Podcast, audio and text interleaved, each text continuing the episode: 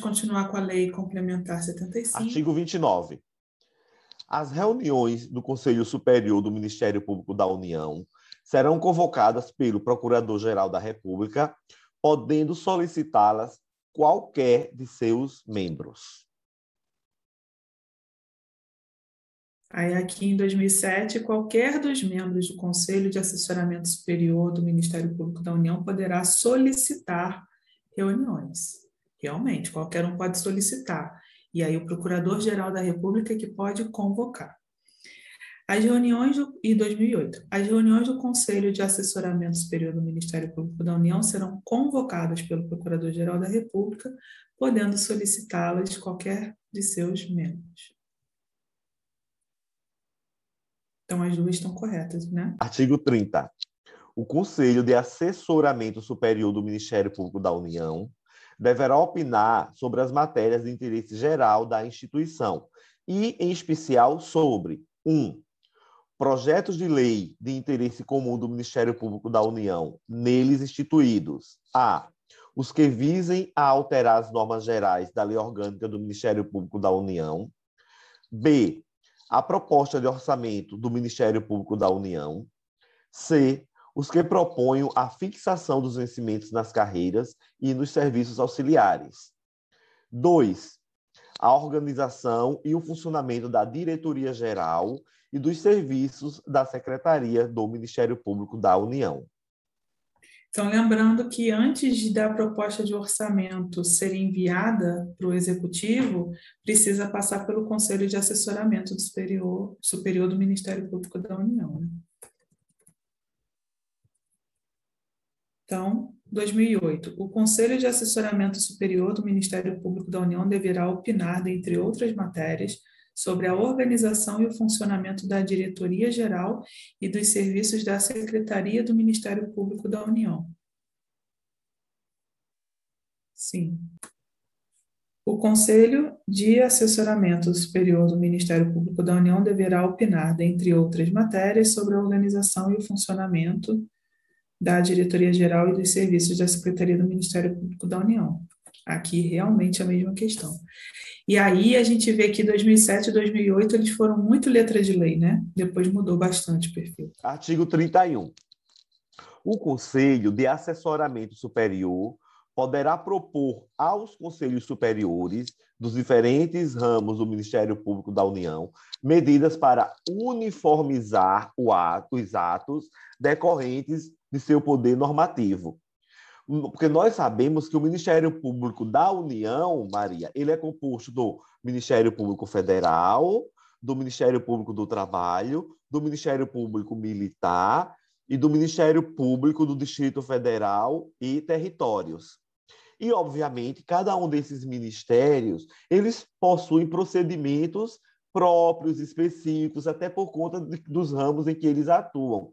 E aí, incumbe ao Conselho de Assessoramento Superior propor que cada um desses conselhos né, tente uniformizar os atos decorrentes do seu poder normativo. Nunca esqueça essa palavra. Atos do seu poder normativo, que não é para não haver uma ingerência nem uma interferência na autonomia funcional dos membros do Ministério Público, tá? Então, repetindo, ó, o Conselho de Assessoramento Superior poderá propor aos conselhos superiores dos diferentes ramos do Ministério Público da União medidas para uniformizar os atos decorrentes do seu poder normativo. Então, e aí, em 2007, foi a questão copiando o artigo 31, só acrescentou aqui para reforçar o Conselho de Assessoramento Superior do Ministério Público da União. Título 10, das carreiras. Artigo 32. As carreiras dos diferentes ramos do Ministério Público da União são independentes entre si, tendo cada uma delas organizado, organização própria na forma desta lei complementar. Artigo 33. As funções do Ministério Público da União só podem ser exercidas por integrantes da respectiva carreira, que deverão residir onde estiverem lotados. Artigo 34. A lei estabelecerá o número de cargos das carreiras do Ministério Público da União e os ofícios em que serão exercidas suas funções. Artigo 35. A Secretaria do Ministério Público da União é dirigida pelo seu diretor-geral, de livre escolha do Procurador-Geral da República e demissível ad nuntum, incumbindo-lhe os serviços auxiliares de apoio técnico e administrativo à instituição. Esse diretor-geral, Maria, tal qual ocorre nos tribunais regionais do trabalho, ele, via de regra, é um servidor de carreira, pode não ser, tá? Porque é um cargo de uma função de direção, né? Então pode até não ser servidor de carreira, e aí ele é nomeado para exercer exatamente a função de dirigir a instituição. Como aqui é o diretor-geral do Ministério Público do Trabalho, perdão, do Ministério Público da União, ele vai dirigir o Ministério Público da União, motivo pelo qual a livre escolha incumbe ao Procurador-Geral da República, né, que é o chefe da instituição, e essa demissão é ad nuntum. Qual a incumbência dele? É exatamente dar o apoio administrativo e técnico a toda a instituição. Artigo 36. O pessoal dos serviços auxiliares será organizado em quadro, de, em quadro próprio de carreira, sob regime estatutário, para apoio técnico administrativo adequado às atividades respectivas da instituição. Esse pessoal de serviço auxiliar, é, ele é regido pela lei orgânica 8.112-90, que é a Lei Orgânica dos Servidores Públicos na Esfera da União. Título 2, dos ramos do Ministério Público da União. Capítulo 1, do Ministério Público Federal. E aí a gente vai ver, ó, dos ramos do Ministério Público da União, né? Então vai vir do Ministério Público Federal, do Ministério Público do Trabalho, do Ministério Público Militar e do Ministério Público do Distrito Federal e territórios. Ressaltando que essa parte de Ministério Público Federal, Militar e da Justiça do Distrito Federal e territórios não tem muitas questões, não tem muita incidência, mas eventualmente cai uma coisa ou outra. Então vale a pena a gente fazer uma leitura pelo menos, ter uma noção e estabelecer as diferenças entre os diferentes ramos. Eu vou colocar um quadrinho aqui para facilitar a nossa vida que eu já tenho. E, né, para não dizer que a gente não leu. Ok, então vamos lá. Capítulo 1 do Ministério Público Federal, artigo 37. O Ministério Público Federal exercerá as suas funções: 1. Um, nas causas de competência do Supremo Tribunal Federal, do Superior Tribunal de Justiça, dos tribunais regionais federais e dos juízes federais, e dos tribunais e juízes eleitorais. Dois, nas causas de competência de quaisquer juízes e tribunais para a defesa de direitos e interesses dos índios e das populações indígenas, do meio ambiente, de bens e direitos de valor artístico, estético, histórico, turístico e paisagístico, integrantes do patrimônio nacional. Essa aqui já caiu uma questão, porque como o 37 fala especificamente dos indígenas, aqui no inciso 2, a questão cobrava que em relações de trabalho indígena, do indígena, aí é Ministério Público do Trabalho que atua em conjunto, atuação coordenada, né? Parágrafo único. O Ministério Público Federal será parte legítima para interpor recurso extraordinário das decisões da Justiça dos Estados nas representações de inconstitucionalidade. Artigo 38. São funções institucionais do Ministério Público Federal as previstas nos capítulos 1, 2, 3 e 4 do título 1, incumbindo-lhe especialmente 1. Instaurar inquérito civil e outros procedimentos administrativos correlatos. 2. Requisitar diligências investigatórias e instauração de inquérito policial, podendo acompanhá-los e apresentar provas. Três, requisitar à autoridade competente a instauração de procedimentos administrativos, ressalvados os de natureza disciplinar, podendo acompanhá-los e produzir provas. Quatro, exercer o controle externo da atividade das polícias federais na forma do artigo 9 5. Participar dos conselhos penitenciários. 6. Integrar os órgãos colegiados previstos no parágrafo 2 do artigo 6 quando componentes da estrutura administrativa da União. 7. Fiscalizar a execução de pena nos processos de competência da Justiça Federal e da Justiça Eleitoral. Então, aqui vale ressaltar aquela dúvida que a gente tinha ficado do controle externo da atividade policial federal, né, que aí é a competência do MPF, MPT não tem nada a ver com isso, e também comentar da legitimidade para recorrer em ADI. Isso pode vir, por exemplo, uma questão de constitucional.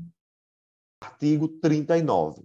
Cabe ao Ministério Público Federal exercer a defesa dos direitos constitucionais do cidadão, sempre que se cuidar de garantir-lhes o respeito. 1. Um, pelos poderes públicos federais. Dois, pelos órgãos da administração pública federal, direta ou indireta. Três, pelos concessionários e permissionários do Serviço Público Federal. E quatro, por entidades que exerçam outra função delegada da União. Artigo 40. O Procurador-Geral da República designará, dentre os subprocuradores gerais da República, e mediante prévia aprovação do nome pelo Conselho Superior, o Procurador-Geral, o Procurador Federal dos Direitos do Cidadão, para exercer as funções de ofício pelo prazo de dois anos, permitida uma recondução, precedida de nova decisão do Conselho Superior.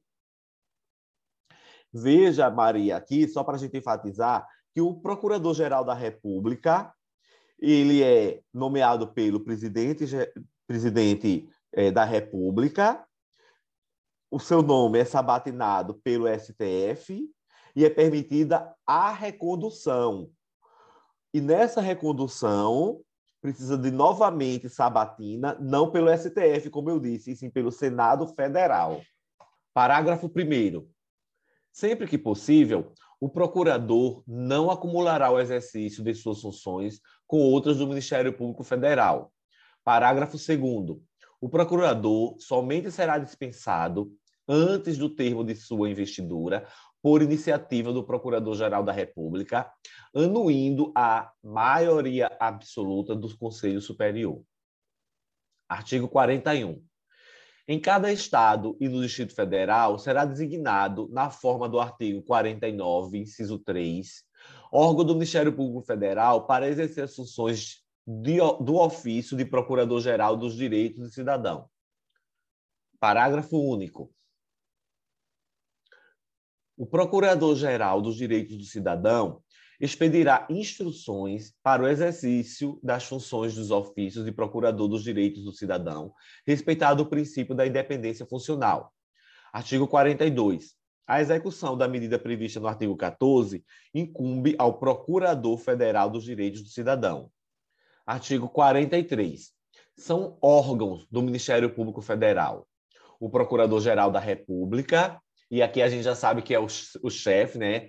Além de ser chefe do Ministério Público da União, o Procurador-Geral da República também o é do Ministério Público Federal.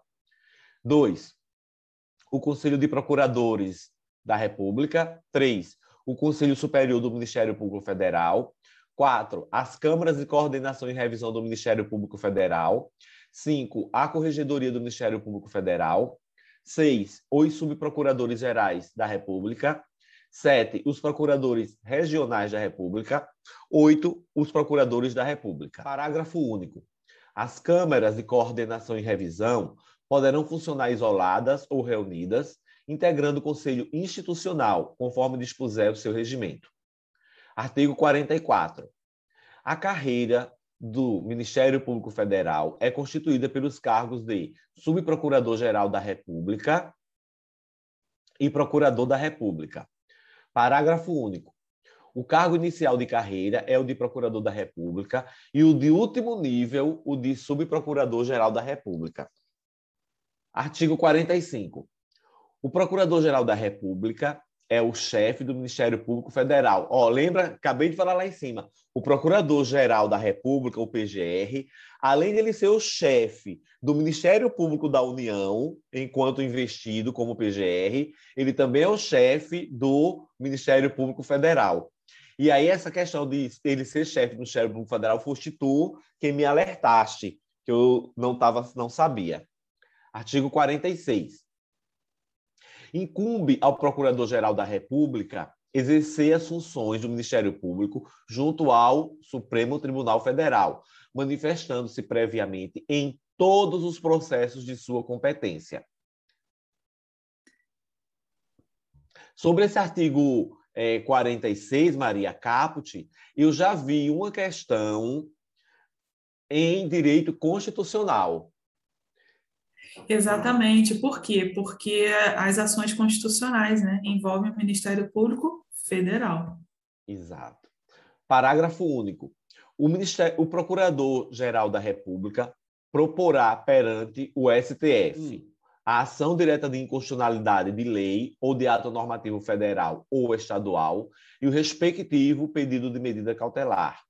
Dois, a representação para intervenção federal nos estados e no Distrito Federal, nas hipóteses do artigo 34, 7 da Constituição Federal. Três, as ações cíveis e penais cabíveis. Vejam que, tal qual mencionado no caput desse artigo, do 46, essas três hipóteses é, são as hipóteses determinantes para ele é, intentar diretamente no STF, que é onde ele trabalha, né? O PGR ele trabalha diretamente no STF, tanto é que em todas as sessões está lá ele presente sentado à direita do presidente do STF. E aí esse inciso 2 fala da ADI interventiva, né, que é uma legitimidade específica do Ministério Público. Artigo 47. O Procurador-Geral da República designará os subprocuradores-gerais da República que exercerão, por delegação, suas funções junto aos diferentes órgãos jurisdicionais do STF. Parágrafo 1.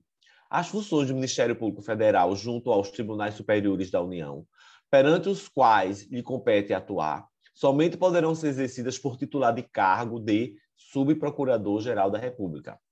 Parágrafo 2. Em caso de vaga ou afastamento do subprocurador-geral da República por prazo superior a 30 dias, poderá ser convocado o procurador, procurador regional da República para substituição, pelo voto da maioria do Conselho Superior. Parágrafo 3. O Procurador-Geral da República convocado receberá a diferença de vencimento correspondente ao cargo de subprocurador-geral da República, inclusive diárias e transportes e transporte, se for o caso. Artigo 48. Incumbe ao Procurador-Geral da República propor perante o STJ 1. Um, a representação para a intervenção federal nos estados e no Distrito Federal, no caso de recusa à execução de lei federal, Dois, a ação penal nos casos previstos no artigo 105, 1A da Constituição Federal. Veja, Maria, que lá no, no perante o STF, o Procurador-Geral da República ele vai intentar a representação a representação para a intervenção federal nos estados do Distrito Federal nos termos da, do inciso 7 lá do artigo da Constituição que fala de intervenção. No STJ, ele propõe a apresentação de intervenção no caso de recusa à execução de lei federal. Por quê? Porque no STJ, o guardião de lei federal, a Constituição é a perdão, o STF é o guardião de, de, da Constituição Federal e o STJ de lei federal. Ora, se o STF é Constituição, é guardião da Constituição Federal, a representação de intervenção federal nos estados e no Distrito Federal, efetuada pelo PGR lá no STF, é quando atenta a alguma questão lá constitucional. Se é para execução, né, no caso de recurso, a execução de lei federal, essa ação interventiva de representação do Procurador-Geral da República é perante o STJ. Isso aqui faz você ganhar questões preciosas. Parágrafo único. A competência prevista nesse artigo poderá ser delegada à Subprocurador-Geral da República.